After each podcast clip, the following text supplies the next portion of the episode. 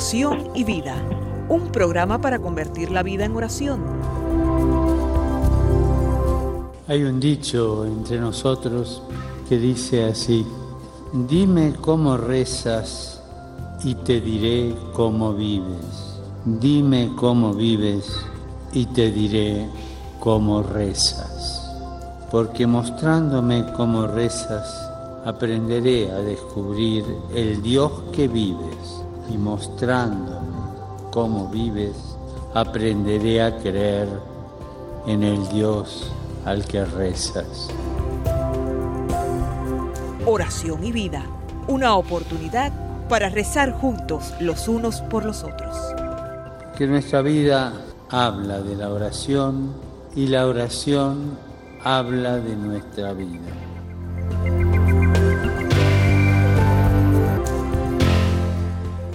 Ven Espíritu Santo, llena los corazones de tus fieles y enciende en ellos el fuego de tu amor.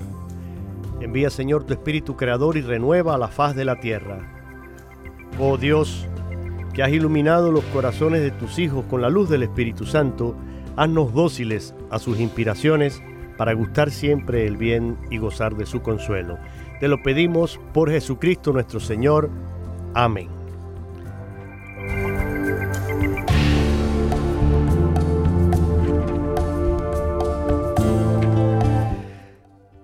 Una vez más, mis queridos amigos y hermanos en Cristo, les saluda Jorge Graña desde el estudio 4 de Radio Católica Mundial en la ciudad de Birmingham, Alabama, en esta semana del mes de agosto. Increíble, rápido que se nos está yendo este año, pero gracias a Dios estamos aquí, listos para seguir compartiendo sobre temas que nos ayudan en nuestra formación integral como seres humanos y sobre todo también como cristianos.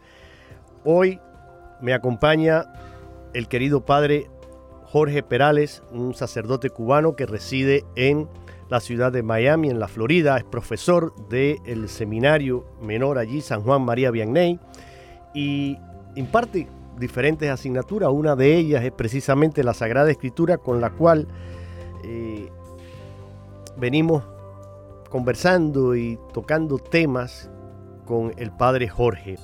Hemos hecho todo un recorrido por la Sagrada Escritura y ya después de habernos adentrado en las cartas de San Pablo, hoy vamos a, a tocar un tema y una carta que se le atribuye, pero no pierdan la sintonía porque estoy seguro que les va a interesar este tema. Es una carta que escuchamos mucho en la liturgia. Yo les recomiendo, además, desde ahora se los digo, desde, el principio y comienzo del programa, estoy segurísimo que lo van a querer hacer después de escuchar al Padre Jorge y todo lo que tiene que comentarnos sobre esta carta. Estoy seguro que van a querer leerla y yo se los recomiendo. Los invito a que cojan su Biblia, busquen esta carta, la lean, la mediten, la reflexionen, porque los tiempos que estamos viviendo, creo que esta carta viene muy bien y se aplica con una actualidad increíble. Y les anuncio también que no estamos en vivo, aunque el programa es nuevo, por eso no voy a dar los números telefónicos porque no podemos recibir hoy eh, sus llamadas, pero sí estamos siempre listos para recibir sus mensajes a través del correo electrónico. Pueden escribirnos a oración y vida arroba ewtn.com. Oración y vida, el nombre del programa, todo junto, sin espacio, arroba e wtn.com. Ahí ustedes mandan su correo, su email y yo con mucho gusto los leo, les contesto y siempre es bonito y es bueno intercambiar porque además uno aprende y algunos de los temas, como lo he dicho en otras ocasiones, algunos de los temas de oración y vida salen precisamente de sus inquietudes, de sus preguntas, de sus sugerencias. Por eso es tan importante que nos mantengamos eh, siempre eh, comunicados. Ahora quiero darle la bienvenida también al padre Jorge. Padre Jorge, bienvenido, gracias por estar con nosotros. Muchas gracias, buenos días. Muy, muy buenos días. Mire, eh, la, la audiencia, bueno, se imagina y sabe que siempre pues, nos comunicamos este servidor y mi invitado a los programas para ponernos de acuerdo sobre los temas, intercambiar material, etcétera, etcétera. Y preparando y intercambiando algunos correos y algunos temas sobre lo que hoy vamos a comentar, yo le mandaba al padre Jorge un escrito del padre, un sacerdote italiano, el padre Claudio Doglio, que es también especialista en Sagrada eh, Escritura, y comentando esta carta a los hebreos, que es el, ese va, a ser el, eh, el, tema que nos ocupa en el día de hoy en el programa, la carta a los hebreos. Pero quiero leer esto textualmente que él pone porque me parece muy simpático y además le va a dar a usted, eh, Padre Jorge, la oportunidad de que ya pues comience a comentarnos eh, sobre la realidad de esta carta. Y dice el Padre Claudio, mi profesor en la escuela bíblica de Roma, que llegó a ser cardenal, el padre Albert Van Hoyet, cuando empezaba su curso, decía irónicamente, vamos a tratar la carta de San Pablo a los hebreos, que no es una carta, no es de San Pablo y no es a los hebreos. So, me pareció muy, eh, muy interesante, ¿no? Eh, que se diga esto así, porque Claro, ahora vamos a descubrir qué quiere decir eh, el, padre Claudio con, esto, porque también en otro material que intercambiamos y es otro sacerdote, el padre Antonio Rivero, que es un sacerdote legionario de Cristo que tiene un curso, un resumen de un curso bíblico también muy interesante que lo pueden encontrar en, internet, dice lo siguiente, eh, esta carta ha despertado asombro y perplejidad dice el padre Antonio. Asombro por su lenguaje solemne, perplejidad debida a los conceptos y símbolos que quizás resulten un poco difícil de interpretar. Dice perplejidad al escuchar que esta carta no es carta ni la escribió San Pablo ni está dirigida a los hebreos. La inscripción a los hebreos pudo haber surgido por la fuerte influencia que el judaísmo helenista tuvo en este escrito. Es decir, como ven, mm, pues mm, en la introducción he presentado dos comentarios que hacen estos dos sacerdotes sobre esta carta a los hebreos, pero aquí está otro sacerdote, el padre Jorge, que nos acompaña siempre en estos temas. Y con esta introducción, padre, lo dejo porque aclárenos entonces un poco esto, ¿no? La, la carta a los hebreos en primer lugar, eso de, o sea, que no es una carta, eh, no es una carta en sí, en el sentido específico de lo que eh, son las cartas o eran las cartas en aquel momento. La carta a los hebreos lo que sí luce, o sea, lo que se, se estima que es, es más bien una homilía Obviamente es una homilía larga y en aquella época y, hoy en día también. Es una es una homilía donde por un lado es eh, exhortativa y por otra parte explicativa, o sea, va exhortando a la vida cristiana, etcétera, pero también va explicando muy específicamente el sacerdocio de Cristo. Y, y obviamente es una homilía que se escribe, sea, lo más probable que es posible que sí el que la escribe la haya, la haya dado a la comunidad y de ahí se haya escrito. o simplemente que escribió ese, ese, ese escrito como un, un escrito de eh, homelético, o sea, de enseñanza en ese sentido. Eh, una de las razones por la cual se, se ve eso claramente es como comienza la carta a los hebreos. La carta a los hebreos comienza simplemente diciendo, en diversos momentos y de muchos modos habló Dios en el pasado a nuestros padres por medio de los profetas. O sea, eh, y después continúa, ¿no? Entonces, eh, o sea, comienza... Sin un saludo, digamos, introductorio, como, como una carta normal. O sea, comienza específicamente ya con el mensaje. El formato de las cartas en, la época eh, antigua del mundo greco-romano, y obviamente el mundo hebraico también caía en eso, eh, son más específicas. Eh, habla primero el que escribe se identifica y después identifica a quién le está escribiendo y da saludo y después habla de, de ya empieza el mensaje de la carta y después tiene su conclusión. La carta a los hebreos no comienza en esa manera. Por ejemplo, la carta a los filipenses, un ejemplo, comienza Pablo y Timoteo, siervos de Cristo Jesús, a todos los santos en Cristo Jesús que están en Filipos, con los obispos y los diáconos. La gracia y la paz de Dios nuestro Padre y del Señor Jesucristo estén con todos ustedes. O sea, eh, muy específicamente, se identifica quién es el que está escribiendo. O sea, de, de, parte de quién es la carta. Eh, la carta es de Pablo y Timoteo.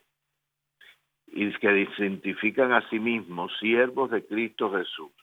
¿Y a quién es la carta? A todos los santos en Cristo Jesús que están en Filipos, o sea, a todos los creyentes, toda la comunidad cristiana. Con los obispos y los diáconos. O sea, ¿a quién es? va dirigida y entonces el saludo. La gracia y la paz de Dios nuestro Padre y del Señor Jesucristo estén con todos ustedes. Y después continúa. O sea, es, y después obviamente la conclusión. Claro, la conclusión de la Carta de los Hebreos sí es más eh, parecida al, a las conclusiones usuales, ¿no? Porque eh, pero ve que eh, la carta de a los filipenses, que es típico de todas las otras cartas de San Pablo, eh, y también de, de las otras en el Nuevo Testamento, al igual que el estilo de las cartas de la época, no se encuentra en la carta a los hebreos, sino es el mensaje, desde el principio hasta el final. La forma de terminar siempre era una forma que daba como un resumen de lo que se había escrito y saludos a quien se escribe. por ejemplo, la carta a los filipenses termina,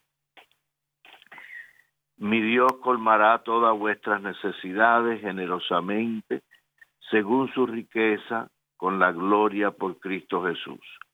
A Dios y Padre nuestro, la gloria por los siglos de los siglos. Amén. O sea, hay como un resumen que es un poco más más extenso, ¿no? Pero no lo iba a leer tan extenso por tiempo. claro, claro. Y después termina con su despedida.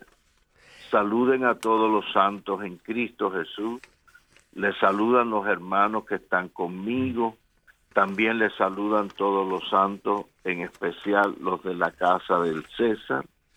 Y la gracia del Señor Jesucristo esté con, con, con vuestro espíritu. Amén. Sin embargo, la carta a los hebreos sí termina algo por el estilo, porque también aunque hubiera sido una homilía, siempre va a tener una conclusión. Ya. Pero fíjese. una despedida. Así que en ese aspecto sí, pero en el aspecto de la forma de su comienzo y también que a través de todo, todo el escrito es todo el mensaje. O sea, no hay las divisiones que usualmente hubieran en una carta. Claro, y teniendo en cuenta estas eh, comparaciones que usted nos está haciendo con, otras cartas eh, que sí son de, Pablo, tal vez entonces, como, como dice aquí el, padre Antonio, mm, se creyó que era de, San Pablo, pero estas dudas sobre su origen paulino puede ser que procedan entonces precisamente, padre Jorge, de esa eh, diferencia de estilo y de la concepción teológica. Además, cabe señalar yo eh, que el tema central de este, diríamos, sermón o, texto homilético o teológico, eh, el tema central ese sobre el sacerdocio de Cristo no se encuentra realmente explícito nunca en las cartas de San Pablo. Más bien Mm, por eso se estima que quizás lo escribió un oyente de Pablo. Y el, en, el caso del artículo que escribe el, padre Claudio, Claudio Doglio, este sacerdote italiano, él se inclina por pensar que fuera eh, Bernabé.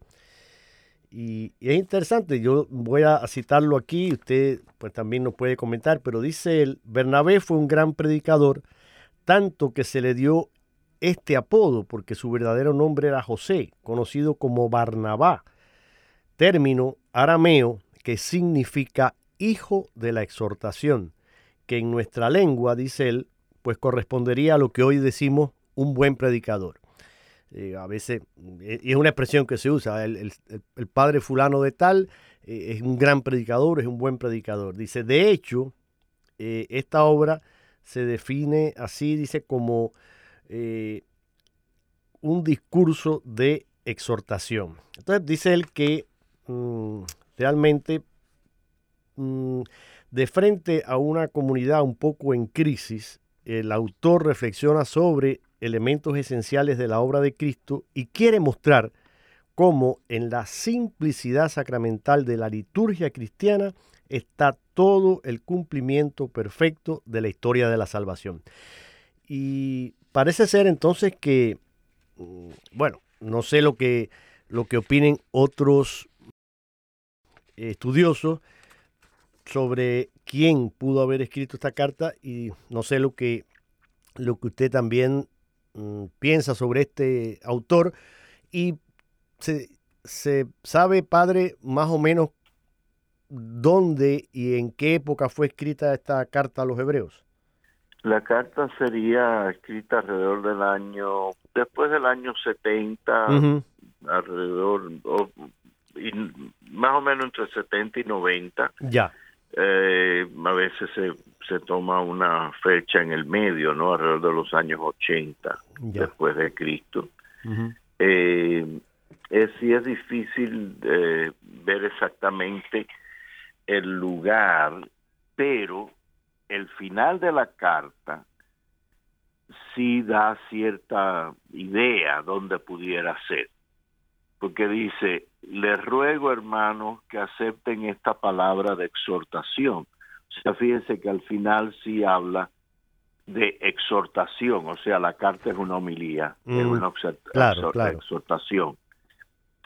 Con este propósito les escribo brevemente sepan que nuestro hermano Timoteo ha sido puesto en libertad y si llega pronto iré con él a verlo, a veros a ustedes. ¿no? Saluden a todos sus pastores y a todos los santos. Les saludan los de Italia. La gracia esté con todos ustedes. O sea, ahí al decir esto indica bueno, por un lado, claro, que es una exhortación, que es una homilía más que una carta. Y hay, eh, obviamente, esta comunidad sabe y conoce y ha oído, o por lo menos ha oído de Timoteo, que obviamente había estado preso y ha sido puesto en libertad. Timoteo era uno de los discípulos de San Pablo. ¿eh? Eh, y por ahí es posible que venga la, el vínculo de vincular la carta a San Pablo. Claro. Porque hace la referencia a Timoteo y por lo tanto el que está escribiendo sí tiene relación con Timoteo y lo conoce y tiene relación con él y lo llama nuestro hermano. Y si llega pronto, mm. iré con él a veros. O sea, él le está escribiendo a una comunidad, pero no dice a cuál. Pero también habla de ir con ellos con Timoteo. Entonces, Timoteo siendo discípulo de San Pablo, por ahí viene la idea de atribuir la carta a San Pablo, aunque no se identifica de ninguna forma en la carta que el autor específico hubiera sido San Pablo. Pero como eh, usted mencionó, sí, obviamente es de un de alguien que eh, es eh, resalta como uno de los líderes de las comunidades cristianas. Claro, alguien cercano a, Pablo también. Y, y obviamente, al, sí, porque eh, luce ser un discípulo de Pablo o alguien en la comunidad cristiana que sí tiene relación con Pablo. Exactamente. También cuando dice, lo saludan los de Italia, eh, exactamente qué parte de Italia no dice, pero lo más probable que sea Roma. Sí, eso. decía razón que, que, era el, el, centro de lo que había de Italia, ¿no? En ese sentido, y donde sí se sabe que había una comunidad cristiana desde el principio, desde muy, muy, muy, muy temprano, después de la ascensión de Cristo. Eh, sabemos obviamente por los hechos de los apóstoles que Pablo sí eh, acaba en Roma y Pedro también. O sea, que puede ser un discípulo de Pablo que está en Roma. Eh, el que sea que esté en otro lado y le mande saludos de los de Italia porque había estado allí, le decía que saludara, pudiera ser también, pero ya eso es más, más difícil, ¿no?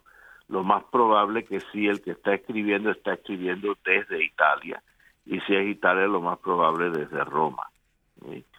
Eh, eh, estas cosas pues dan cierta indicación de quién pudiera haber sido, aunque no necesariamente identifica a la persona que fue, sino da características, o sea, la, carta escrita eh, en Italia y obviamente lo más probable en Roma, que la persona sí es alguien que era o discípulo de San Pablo o estaba en comunidades de San Pablo y obviamente sí le había oído hablar y le y, le había vaya, o sea que estaba muy muy cercano a, a, las enseñanzas que San Pablo les había dado y que las había recibido en persona.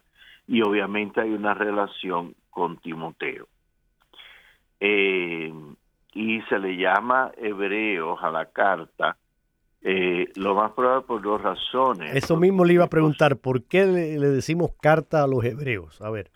Porque eh, una de las razones es posible que sea que se haya escrito en el contexto de una comunidad judeo-cristiana, o sea, judíos que creyeron en Cristo como el Mesías, fueron bautizados y por lo tanto son cristianos y son los primeros cristianos.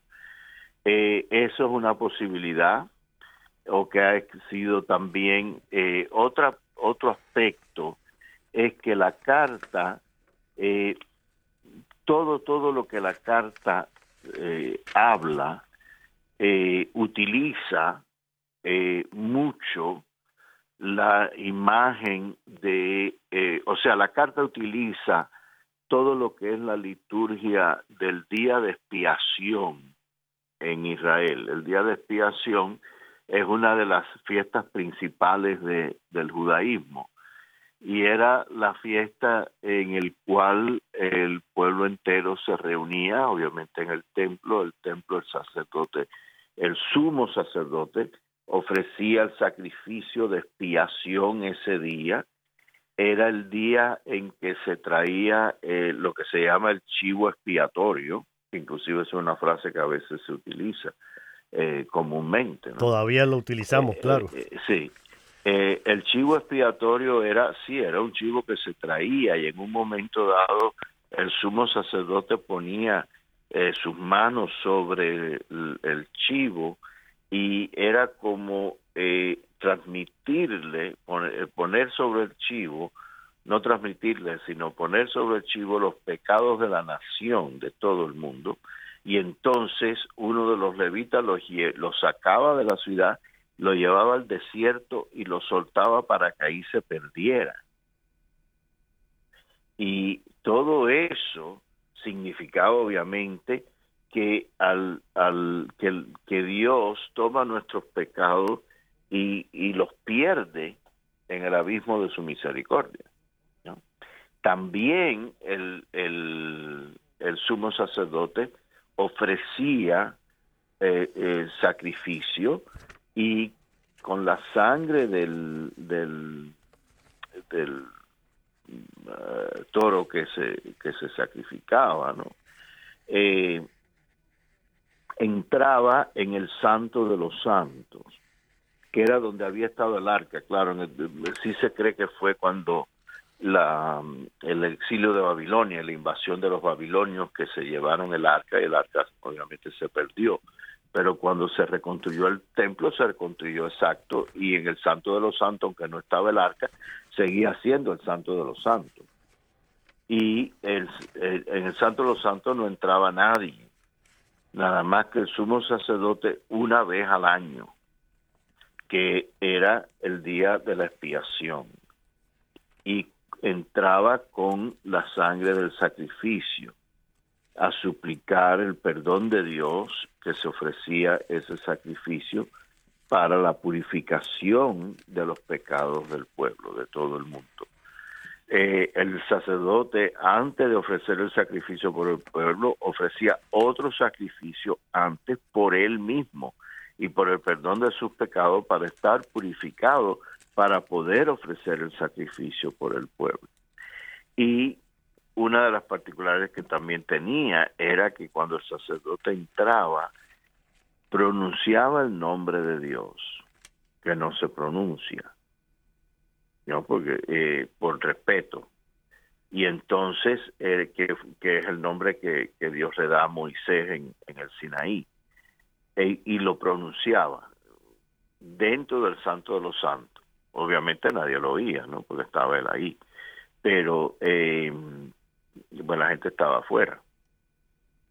Entonces, todo esto, que es la expiación, la redención del pueblo, el derramamiento de sangre por el perdón de los pecados, etcétera, todo se, es, la base de, eh, de la carta, en la cual ya Cristo es el sumo sacerdote el cual no tiene que ofrecer múltiples sacrificios todos los años, sino es un sacrificio una vez para siempre que ha ofrecido en la cruz. Mire, padre. Ah, bueno, sí, no, le, perdone que le, interrumpo, pero quería citar porque precisamente esto que usted nos está diciendo y citar textualmente aquí la carta, estoy tomándolo de la Biblia latinoamericana y en el capítulo 4, versículos del 14 al... Bueno, 14 en adelante y principio también del capítulo 5.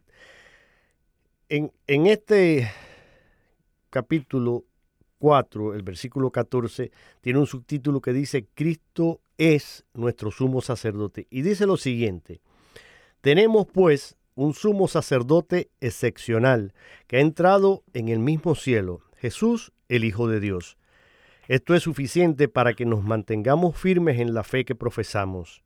Nuestro sumo sacerdote no se queda indiferente ante nuestras debilidades, pues ha sido probado en todo igual que nosotros, a excepción del pecado. Por lo tanto, acerquémonos con plena confianza a la sede de la gracia, a fin de obtener misericordia y hallar la gracia del auxilio oportuno. Esto solo, fíjese, esto que acabo de leer, ya, por eso yo les decía, busquen la carta, léanla, medítenla, hagan la oración. Este e, estos versículos aquí simplemente dan para hacer prácticamente un retiro espiritual. Pero miren, en el capítulo siguiente, el 5, a partir del primer versículo dice, todo sumo sacerdote es tomado de entre los hombres y los representa en las cosas de Dios. Por eso se ofrece dones y sacrificios por el pecado, lo que usted nos estaba diciendo. Es capaz de comprender a los ignorantes y a los extraviados, pues también lleva el peso de su propia debilidad. Por esta razón, como usted nos decía, debe ofrecer sacrificios por sus propios pecados, al igual que por los pecados del pueblo. Nadie se apropia esta dignidad, sino que debe ser llamado por Dios como lo fue Aarón. Y tampoco Cristo se atribuyó la dignidad de sumo sacerdote, sino que se la otorgó aquel que dice, tú eres mi hijo, yo te he engendrado hoy. Y en otro lugar de la escritura dice, tú eres sacerdote para siempre a semejanza de Melquisedec. Es muy, muy eh, interesante eh, esto, Padre, porque precisamente, y con esto vamos a irnos a un, a un breve corte musical, pero en ningún otro texto en el Nuevo Testamento se habla de Cristo como sacerdote. Esta es una novedad que es fruto de esa profundización teológica que, que hace eh, el autor, que aparentemente es un, pues, muy buen teólogo y, y, y, lo hace partiendo de, de la tradición apostólica, ¿no? Y reconocer entonces a Jesús como Mesías significa reconocer que es un rey legítimo, el heredero del trono de David. Y, aquí se presenta esa figura de Cristo como sumo y eterno sacerdote. Y yo creo y, quisiera que después de, este eh, paréntesis musical, usted nos comentara un poco sobre esos temas, porque vamos a, a presentar también cuáles son la, cuál es la división y el contenido temático y sobre todo me gustaría, Padre Jorge, que nos comentara un poco ese contenido teológico, espiritual de, esta carta a los hebreos. Pero ya que la carta, llamada carta, pero que es un, más bien, digamos, un, texto de, no sé, una exhortación o una pieza de, de homilía, ya que habla precisamente de este sacerdocio de Cristo y nosotros también por el bautismo participamos de ese sacerdocio y además está el, sacerdocio ministerial. Hoy aquí nos acompaña un sacerdote, el padre Jorge, que ha recibido el sacramento del orden. Y muchos sacerdotes que nos pueden estar escuchando, pero pensemos en todos esos que son nuestros amigos sacerdotes, aquellos que nos bautizaron, nos dieron la primera comunión, que son nuestro confesor o nuestro director espiritual ellos también son sacerdotes y participan de ese único sacerdocio de Cristo, que es, como dice aquí, sumo y eterno sacerdote. Entonces, teniendo en cuenta esto, eh, Padre Jorge, yo escogí una, una canción que eh, creo que usted la, la, la debe conocer, o si no, estoy segurísimo que la ha escuchado, pero es muy, muy, muy linda. Y fue una canción que incluso mm, se compuso con motivo y como regalo de una ordenación sacerdotal en Cuba. La canción se titula Un sacramento viviente. Escuchen la letra, qué hermosa. Creo que esta versión que tengo aquí está interpretada por el coro de la Arquidiócesis de Miami, pero escuchen la letra que es preciosa, un sacramento viviente.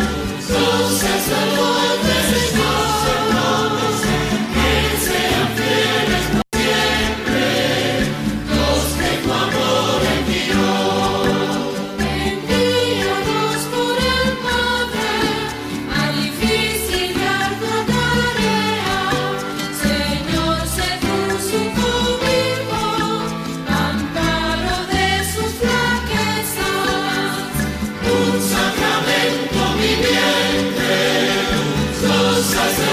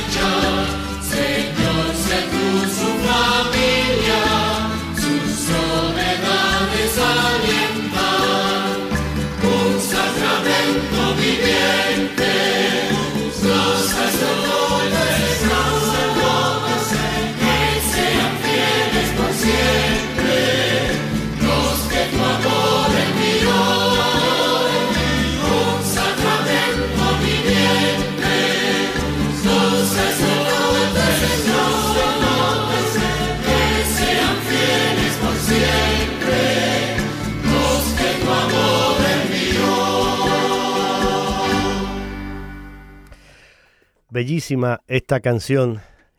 Un sacramento viviente, tu sacerdote, Señor, que sean fieles por siempre los que el Señor envió. No sé si la conocía, Padre Jorge, me imagino que sí.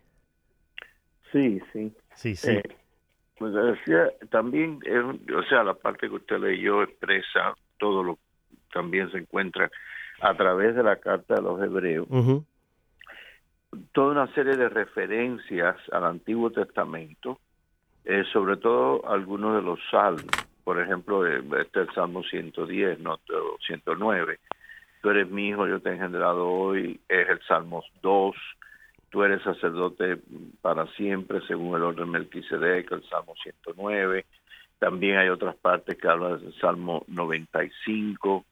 Eh, eh, o sea, hay es una relación muy completa, muy constante mm. a, al Antiguo Testamento. Entonces, por lo tanto, eso también ayuda a que se le llame carta a los hebreos, porque todo el, el, tema de la carta es un tema hebraico, es un tema hebreo de el Antiguo Testamento.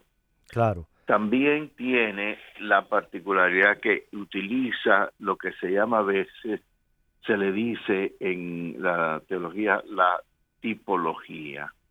O sea, es tomar, por eso se llama tipología, los tipos del Antiguo Testamento y se aplica en ellos, en el Antiguo Testamento, se ve la profecía que después se cumple en el Nuevo Testamento. Y entonces, por lo tanto, en la escritura y en el Antiguo Testamento se ve como un prefigurar lo que ocurre en el Nuevo Testamento. Y es de una manera que mm, llega a un... El Antiguo Testamento contiene, como muchos de los padres de la Iglesia lo dicen, eh, contienen ya las realidades que se harán manifiesta, que se manifestarán en Cristo y en el Nuevo Testamento y entonces por lo tanto ese uso y la forma que la carta de los hebreos lo hace en la cual ve en las realidades de la historia del pueblo de Israel eh, y muy específicamente obviamente en, en estos textos que, que utiliza el Salmo 2, el Salmo 95, el Salmo 109 eh, distintos aspectos no de que encontramos en el Antiguo Testamento como conteniendo las realidades de una forma diríamos escondida, o sea que todavía no ha sido revelada totalmente, sí se ha revelado algo, pero no ha sido la revelación total, que entonces esos textos se llegan a comprender en su plenitud en Cristo. O sea, el pueblo de Israel no veía necesariamente a Jesús en estos textos. Sí veía aspectos mesiánicos del futuro Mesías, o obviamente los textos están escritos en referencia a, situaciones o personas específicas, ¿no? Claro. Eh, pero es ese tipo de, eh, de predicación que utiliza eh, la, la imagen del Antiguo Testamento y su plenitud en el Nuevo y su cumplimiento en el Nuevo. Jesús mismo lo utiliza en el Evangelio. Por ejemplo, uno de los ejemplos es cuando dice como Moisés levantó la serpiente de bronce en el templo, así ha de ser levantado el Hijo, del, hombre sobre la tierra. Claro. O sea, esa, esa conexión, esa comparación, ¿no? Sí, sí. Que el significado de la, de la serpiente de bronce en el templo, en el desierto, sobre un palo, eh, en realidad llega a su plenitud, su significado en Cristo crucificado, elevado en la cruz. Porque obviamente, eh, ¿cuál es el significado de la serpiente de bronce?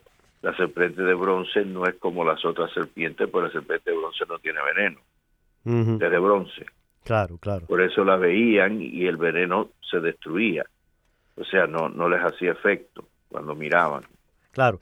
Y entonces, por lo tanto, Cristo, el, el que es sin pecado, es el que sana del pecado a todos los que lo tienen.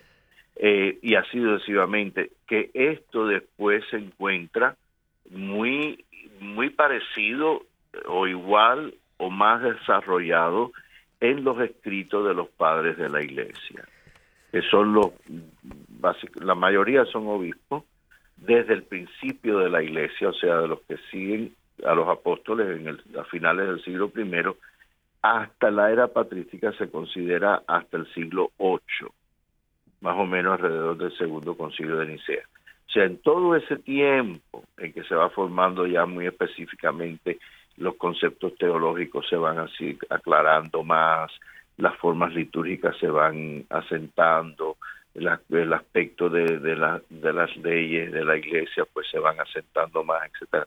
Todo ese tiempo de los padres de la iglesia, eh, ellos en su predicación y su enseñanza sí utilizan mucho este método que se encuentra ya en la carta de los hebreos, de utilizar eh, la imagen de, de lo que está en el Antiguo Testamento y entenderla y comprenderla a la luz del Nuevo Testamento, o sea, a la luz de Cristo.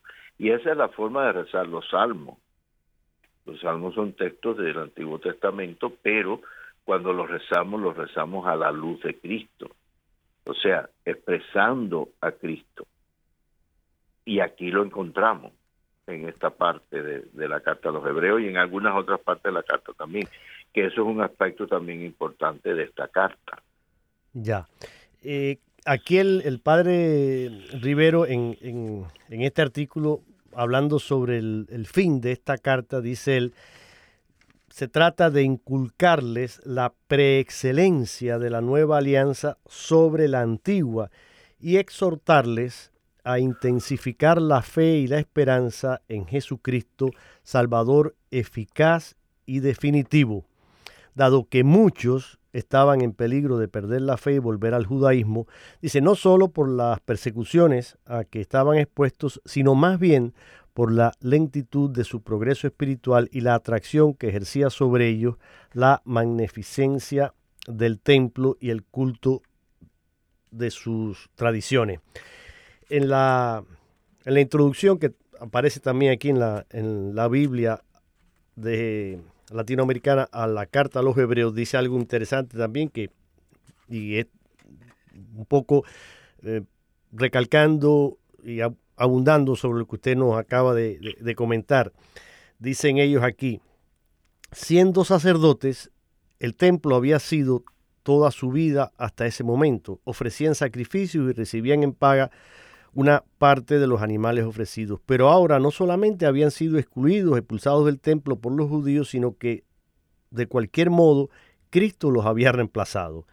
Querer en Cristo significaba reconocerlo como el nuevo templo, del que el edificio sagrado de Jerusalén no era más que figura. Él, laico, había organizado su iglesia sin tomar en cuenta el sacerdocio de los hijos de Aarón, los sacerdotes judíos, pues él y solo él es el sacerdote el que pone a los hombres en contacto con el Dios Santísimo. De este modo, Cristo les había quitado tanto su trabajo como su razón de ser. Por eso a veces estos hombres que habían conocido a Jesús en su existencia humana habrían sentido la duda. ¿Acaso todo ha cambiado a causa de él? Para confirmar su fe, dice aquí esta introducción, esta carta les muestra que la religión judía con sus ceremonias grandiosas en el templo de Jerusalén, no era más que la imagen de algo más grande, el perdón de los pecados y la religión en espíritu, aspiración de todo el Antiguo Testamento, debían ser la obra del sacerdote auténtico de toda la humanidad, Jesús el Hijo de Dios. Ya no hay otro sacrificio fuera del suyo, sacrificio que comienza en la cruz y termina en la gloria. Y esto es importante porque, eh, Padre, creo que eh, cabe también, mm, y es válido que, se destaque, que el autor es consciente de que este sacerdocio es pleno, es, es, porque Cristo ha resucitado, o sea, eh, a través de la, de la cruz nos llega este triunfo de la resurrección y por eso eh, pues es el sumo y eterno sacerdote. Esa resurrección de Cristo creo que también es uno de los un aspecto importante a destacar. Y ya para dejarle también unos minutos finales, pero mm, cabe destacar unas de las algunas de las características literarias que tiene eh, eh, este escrito, esta carta a los hebreos, que sintetiza aquí muy bien también el, padre Rivero dice, tiene un lenguaje solemne, como esos discursos de la antigüedad, usted nos los ha comentado.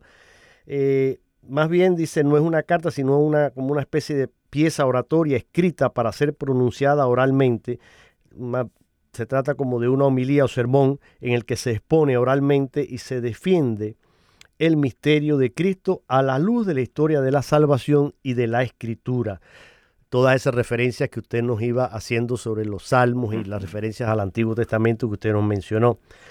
También otra de las características es que sabe combinar el aspecto doctrinal con el apologético y el exhortativo y infunde consuelo en, su audiencia.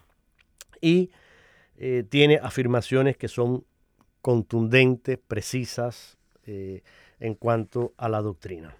No sé, padre, en estos mm, cuatro o cinco minutos que nos quedan, eh, algún tema en específico que quiere recalcar, alguna de, las de las cosas que quiere usted dejarnos también como conclusión sobre esta carta. O sea, Cristo es el sacerdote sumo y eterno, el, eterno sumo sacerdote, porque es el que oye y ofrece el sacrificio perfecto, que es el sacrificio de sí mismo. Obviamente, él, como dice uno de los prefacios en el tiempo pascual, él es a la vez víctima, sacerdote, víctima y altar. O sea, el sacrificio lo ofrece sobre él mismo, o sea, es su cuerpo en la cruz. Eh, es él el sacrificio que se ofrece al Padre y su sangre es la que se derrama. Y es él mismo el sacerdote que ofrece el sacrificio. O sea que eh, los sacrificios del Antiguo Testamento y obviamente el sacerdocio de Aarón en el Antiguo Testamento eh, y el de Melquisedec también eh, son como la, palabra que utilizó el, padre Rivero en, su escrito, que es la que se utiliza muchas veces también en, la iglesia. Son figuras de lo que se revela en Cristo.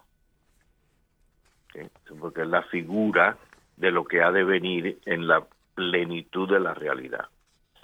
Y claro, está la diferencia entre el, como dice la carta de los hebreos, eh, eh, nadie se atribuye este honor sino el que es llamado por Dios como Aarón.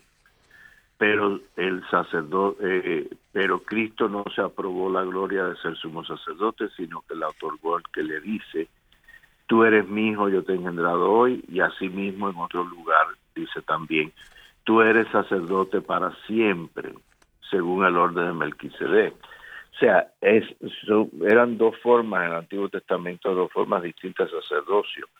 El sacerdocio de Aarón, que obviamente Dios lo instituye en el, en el, en el desierto, en el Sinaí, eh, a través de Moisés, o sea, que le, le, indica que designe a Aarón como el sumo sacerdote y obviamente sus hijos y después los descendientes, ¿no? De la, en la tribu de Leví, esa era la, tribu sacerdotal, o sea, los sacerdotes en el Antiguo Testamento eran de esa tribu nada más, no eran cualquiera, era de esa tribu.